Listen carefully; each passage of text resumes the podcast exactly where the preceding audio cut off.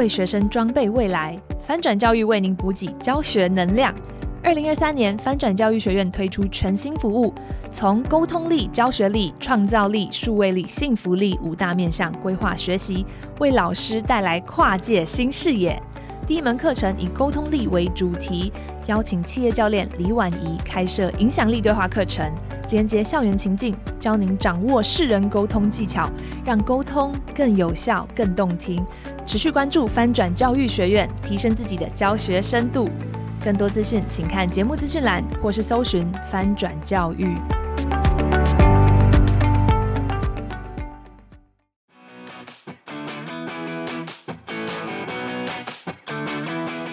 跨界达人走进教学现场，每集为你充电十分钟，让教师生活更 smart。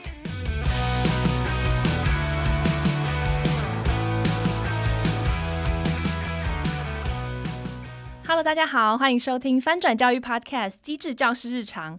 前阵子哦，这个节目小小休息了一下，那接下来带着全新系列来见大家喽。现在大家面对的其实是越来越有感的通货膨胀或退休金缩水的一些讨论，还有这几个月老师之间对教师兼职这个议题的讨论不少。那理财其实是老师们很关心，但是不一定那么熟悉的主题哦。翻转教育就决定要来讨论这个主题。那接下来我们会陆续推出四集的白话理财思维课，预计每两周会上线一集。那我们陆续会谈到怎么去盘点支出的分配啊，有哪些投资理财的方法跟工具特别适合教育工作者，或者是退休规划的原则等等，非常实用的内容都是免费跟大家分享哦。那我们这系列的助战主持人是财务思维专家郝旭烈郝哥，他非常擅长用很浅显易懂的语言来带新手入门了解理财思维。那前年好哥也出了一本书，叫《富小孩与穷小孩》，就是号称最接地气的小孩致富书。那今天呢，他要来跟各位老师分享最接地气又白话的老师投资理财课。那今天的主题是教老师们怎么先确立收支平衡，来盘点一些支出分配的原则。让我们欢迎好序列好哥跟我们来分享。喂，大家好，我是郝旭的好哥，今天非常开心啊，来到咱们翻转教育啊。其实透过刚才这个主持人这样分享啊，我所以老师大概都会很担心啊，在这个通货膨胀的过程当中，怎么样把自己的财富给留住啊？甚至很多老师啊，或者是很多家长，甚至很多这个工作人，他都很担心，担心什么呢？就是我不懂财务怎么办啊？我不懂理财怎么办？尤其听到财务或听到投资啊这两个东西，常会觉得哇，很专业。那郝哥在这边就是先请问大家两个问题，大家思考一下哈。第一个问题是，哎，所有的老师们啊，或者是职场的工作人，不管是老师也好，或者老师的另一半也好，假设在听这个 podcast 的话，第一个问题是，您在不在乎每一个月的时候啊，你的老板也好，或你的雇主也好，或者你参加任何的活动，对方答应要把收入汇给你也好，他要在准时的时间汇到你的账户里面啊，如果是的话。给自己打个勾啊！这是第一个问题。我相信我这个问题问完之后，很多人说：“当然啦、开玩笑！我工作了一个月之后，或者是提供劳务之后，怎么可能不在乎别人把薪水或把收入准时的汇到账户里面来呢？肯定要的。好，这是第一个问题。那第二个问题就问大家了：每当到了月底的时候啊，或者是一段时间之后，你会不会很在乎这个收到账单了啊？不管是信用卡的账单。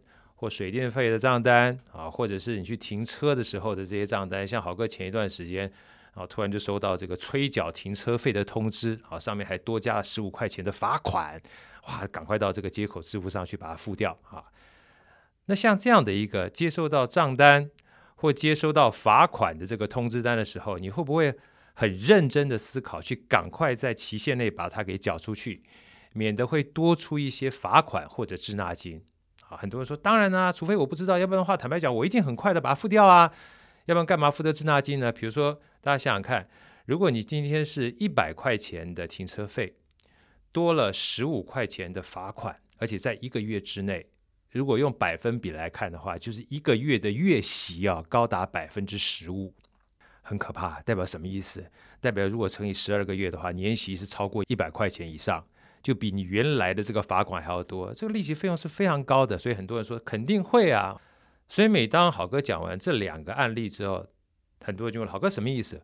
我说，当你知道收入要准时进来，然后你的费用要准时支付的话，我说你的财务思维的财商啊，就已经是硕士等级了啊，这么容易吗？我说对，这个就叫做量入为出啊，量入为出。呃，就像刚才这个主持人一开始讲的，我希望能够了解怎么样投资，我希望了解能够把我的财富翻倍。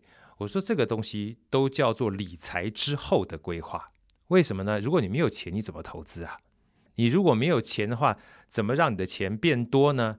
所以很多人有的时候跟好哥讲说：“好哥，我现在都不太想要存钱。”我说：“为什么？”他说：“因为存钱放到银行里面利息很低，所以存钱没有意义。”我就开玩笑说：“不是你的利息很低，是你的本金太少。”很多人说：“哎，对，好像有点道理。”大家想想看，如果今天存在银行里面利率是一 percent 的话，如果你的本金是一百万啊，你说很少，因为一年只有一万块钱的利息。但是如果你今天是一千万的存款的话，你就变成有十万，如果你是一亿的话，你就有一百万。所以今天你只有一百万的本金的话，你觉得一万块钱的利息你看不上眼。但是如果你有一亿的话呢？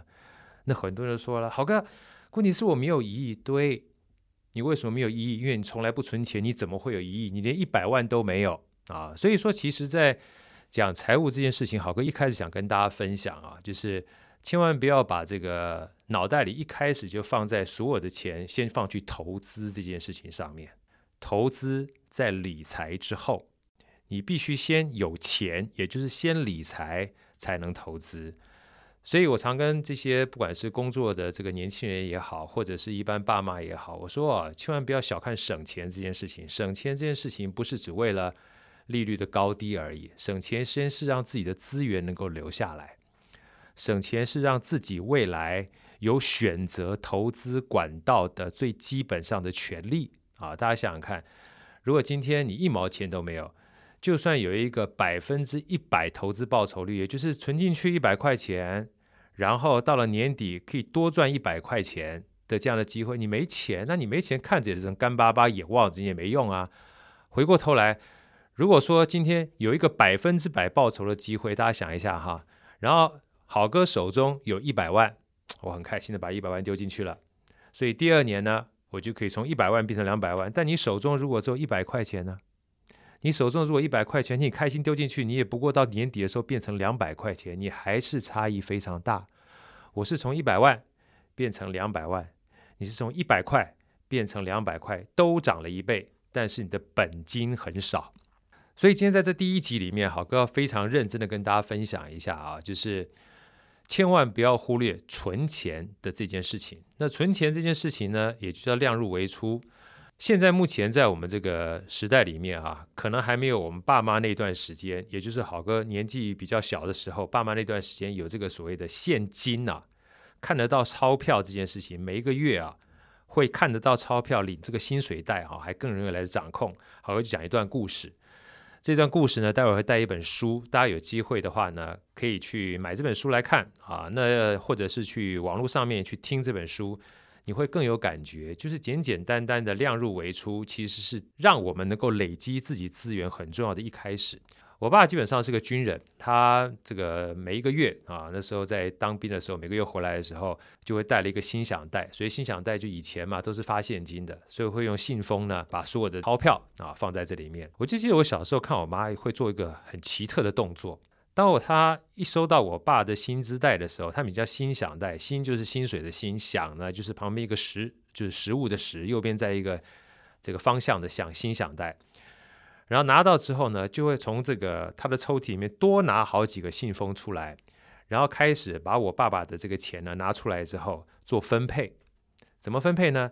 其中第一个信封放着给所谓父母亲的孝亲费，第二个信封呢放着给小孩子准备的教育津贴。这个假设要三百块钱，那个时候薪水不是很高啊，搞不好先放个一百块，存三个月就三百块钱了哈，这个叫做教育津贴。那第三个呢？呃，可能放这个房贷啊。那时候我们不叫房贷，那时候不是房租啊，要放给房东的房租钱。因为我记得很清楚。那第四个呢？放什么？放汇钱啊。现在人可能不知道什么叫汇钱，以前叫做互助会。你把它想成就是一个最简单的投资啊。比如说存在银行里面，大概每一年的利息呢，可能只有三趴五趴。好，那互助会呢，就大家彼此组成一个，就是互相借款的、互相帮忙这个算是会员的会。然后，如果谁把钱拿走之后呢，未来可能每一年呢是用利息八趴十趴，好，让这些借钱的人呢了解每一个人他不会乱跑。所以愿意把钱借给大家之后呢，赚多一点的利息费用、利息收入啊，这叫做呃最简单以前的这个投资啊。那如果大家现在年轻人可能不是很理解，年纪大一点就知道它还是有风险的。有时候我们叫倒汇啊，倒汇就是现在目前的不良债券啊，或是大家现在听到说银行倒账是一样的道理。好，这四个都完毕之后，接下来还会有所谓的菜钱啊，这个月的菜钱多少放到信封里面。等到五个信封都放完之后，哎。如果不小心还多出一点点钱的话，妈妈就很开心说：“哎呀，我们这个月啊，可以多一点点的钱了。要么就是一半拿来存款，要么剩下一点点呢，哎，就可以让大家加菜金啊，或者我们叫打牙祭，牙就是牙齿的牙，祭就是祭祀的祭，让我们可以多吃一点，吃好一点。大家有没有发现这一个动作是什么动作？这个动作就代表，当你收到钱的时候，你就开始把它做资源的分配了。”所以这件事情很重要。这件事情重要在什么地方呢？我们常常讲说月光族，月光族到了年底的时候，到了月底的时候，发现钱不够，甚至还有一些人呢，像好哥刚刚讲的啊，这个所谓的一个信封、两个信封、三个信封、四个信封，有的还会再多加个信封，干嘛？去把他年底可能要缴的税预付款项也放进去一点，要不然很多钱花掉都到年底要报综合所得税，你没有钱可以付啊。所以这些都是预做资源的分配。当你预做资源的分配的时候，有没有发现该花的钱在一开始拿到这个收入的时候就已经分配好了？啊，给妈妈的、给房贷的或租金的，甚至教育津贴的，还有包括加菜金或者是买菜钱都分配完毕之后，你就不会不够用，你就不会不够用的情况之下，刚刚听到汇钱这件事情，如果你不是来汇，不是去做投资的话，你就存在银行里面，你就把钱存下来了。如果说你存的越多，累积的越多，某种程度上面，你就在做好第一件事情。什么事情呢？就理财的工作。所以存钱这件事情啊，是理财很重要的一个关键。所以很多人都说：“好哥，这个不要存钱，我因为利息比较低。”我说：“千万不要这种想法，你一定要先存钱，你才有选择的权利。”所以好哥接下来介绍这本书呢，这本叫做《获利优先》。这本书其实是一个外国人写的，这外国人写的这个概念，好跟大家分享一下。其实不仅适用于存钱，也适用于减肥啊。就每次我讲到这一段的时候，大家不是因为要管理财富的关系买这本书，通常都为了减肥的关系赶紧买这本书啊。这个作者呢很有趣，这个作者啊，坦白讲的话，他是一个呃本来对理财就很有概念的人，只是他在想说怎么样把理财的概念讲比较简单。有一天在电视上面就看到有一个。呃，算是美食专家，然后然后再讲说，最近呢，这二十年来，一二十年来啊，因为他是美国的嘛，美国人呢基本上越来越胖，其中有一个原因是因为他们去吃饭的时候，餐厅把盘子变大了。本来平均的话，美国大概是九寸的盘子，突然就变成了十一寸的盘子。啊，从九寸的盘子变成十一寸的盘子，如果你不知道怎么样去节制自己的饮食的话，你平均增加这两寸的这个直径啊，就会让自己一不小心多吃了五十卡。多吃了五十卡是什么样的概念？我跟大家分享一下，或许对于未来大家想要减肥有很大的一个启发啊。通常我们只要多吃七千七百卡，你就会胖一公斤。所以五十卡呢，乘以三百六十五天啊，就将近是呃差不多一万七一万八千卡。所以每一年呢，一不小心就多增加两公斤。可怕在什么地方？罗马不是一天造成的，肥胖也不是一天累积的，所以在你不知不觉当中，如果每天多吃五十卡，我更不要讲说这五十卡还是多么的没有感觉。随便举一个例子跟大家分享一下好了，就像好哥在减肥的时候特别重视这个卡路里，尤其我自己非常喜欢吃所谓的公仔面或素食面，随便一包王子面的话都要将近两百五十卡，所以五分之一包的王子面才不到半口，基本上就五十卡，你就想想看，吃这五十卡。是多么的微不足道，但是它累积起来之后，一年让你增加两公斤，一年两公斤不多，五年就十公斤，十年就二十公斤，再增加个十年，就另外一个你就出现了，大家就知道多可怕了吗？好，所以说他就透过这样的一个概念，就发现，哎呀，如果要减肥的话，那我们反其道而行不就好了吗？就把原来的十一寸的盘子变成九寸的盘子，甚至把九寸的盘子变成七寸的盘子，你不就让自己可以少吃一点了吗？所以在这边呢，好哥想跟大家分享的，他就把这样的概念运用在所谓的存钱这件事情上面。什么叫存钱这件事情上面？就像好哥刚刚讲的信奉的概念是一样的。如果把你把孝亲费、把教育津贴这不可以省的都放掉之后，包含租金这件事情，如果你租三万块钱的房子变成两万五千块钱的房子，你就存下五千块钱来了。如果今天你每一个月都要花五千块钱去跟别人所谓开 party 啦、吃饭啦、看电影，你变成四千块钱放在信封里，四千块钱你就多存一千块钱下来。多存一千块钱，这边多存一下一千块钱，那边多存一些一千块钱。如果你每个月多存三千块钱，然后放在另外一个信封袋里面，那你一年就存下三万六了。不要小看存下三万六，十年就三十六万了。大家去想想看，自己现在目前的账户里面有没有三十六万？而且不要小看这三十六万，以前你看不起利息。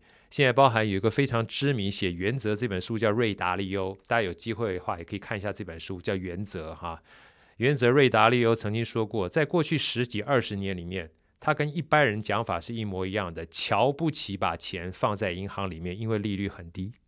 但是现在不一样了，为什么？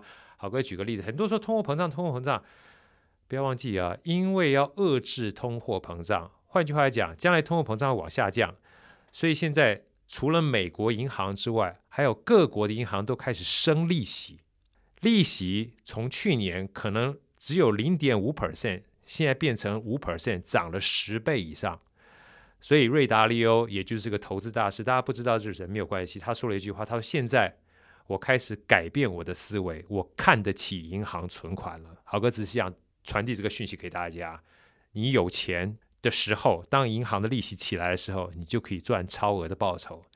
你如果过去从来没有存款，就算今天涨了五趴、涨了十趴、涨了五十趴，没你啥事儿。大家一定要知道，存钱是王道，而存钱的底层逻辑就是量入为出，而量入为出的底层逻辑就是试着把自己花钱的这个范畴，在一开始的时候就分配少一点点。就像我刚刚讲的。从十一寸的盘子变成九寸的盘子，从九寸的盘子变成七寸的盘子。如果你每一个月本来是有五千块钱这个消费娱乐费用，变成四千块钱，我相信你基本上还是过得去。你每一次基本上吃饭的时候一定要吃大餐，你吃个中餐也可以，中餐不是午餐那个中餐，吃少一点点，不要花那么贵的，你还是过得去。当你过得去，仍然可以达到跟朋友同乐，而且达到你娱乐的目的的时候。你每个月多存一千块钱，一年就有一万两千块钱；多存三千块钱，一年就有三万六千块钱。而当你有了这些钱的时候，你就有未来投资的选择权。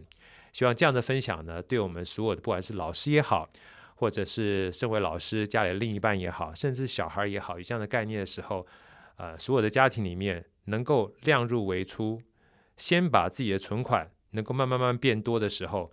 将来不管是任何的投资机会，我们才有足够的本金去创造我们把钱变多的这样的一个机会。谢谢大家，我们下次再见，拜拜。谢谢好哥今天的分享哦，我觉得用这个减肥的概念还有存钱，其实是真的是很好的连接跟比喻，就是餐盘里的这个热量还有存款数字都可以积少成多。那我们回顾一下今天提到的重要观念，包括存钱是王道，一定要先理财，然后才做投资。预先做这个资源的分配，像好哥他妈妈的这个信封资源分配的方式也很有画面感。那祝大家都在理财方面能够扎稳基本功，更上层楼。也谢谢大家收听今天的机智教师日常翻转教育 Podcast，从班级经营到教学方法，帮助你全方位增能。如果你喜欢我们的节目，也请在 Apple Podcast 和 Spotify 给我们五星好评。别忘了在许愿池留言你想要对我们说的话，或者是对我们主题的任何的许愿。谢谢，那我们下次见，拜拜。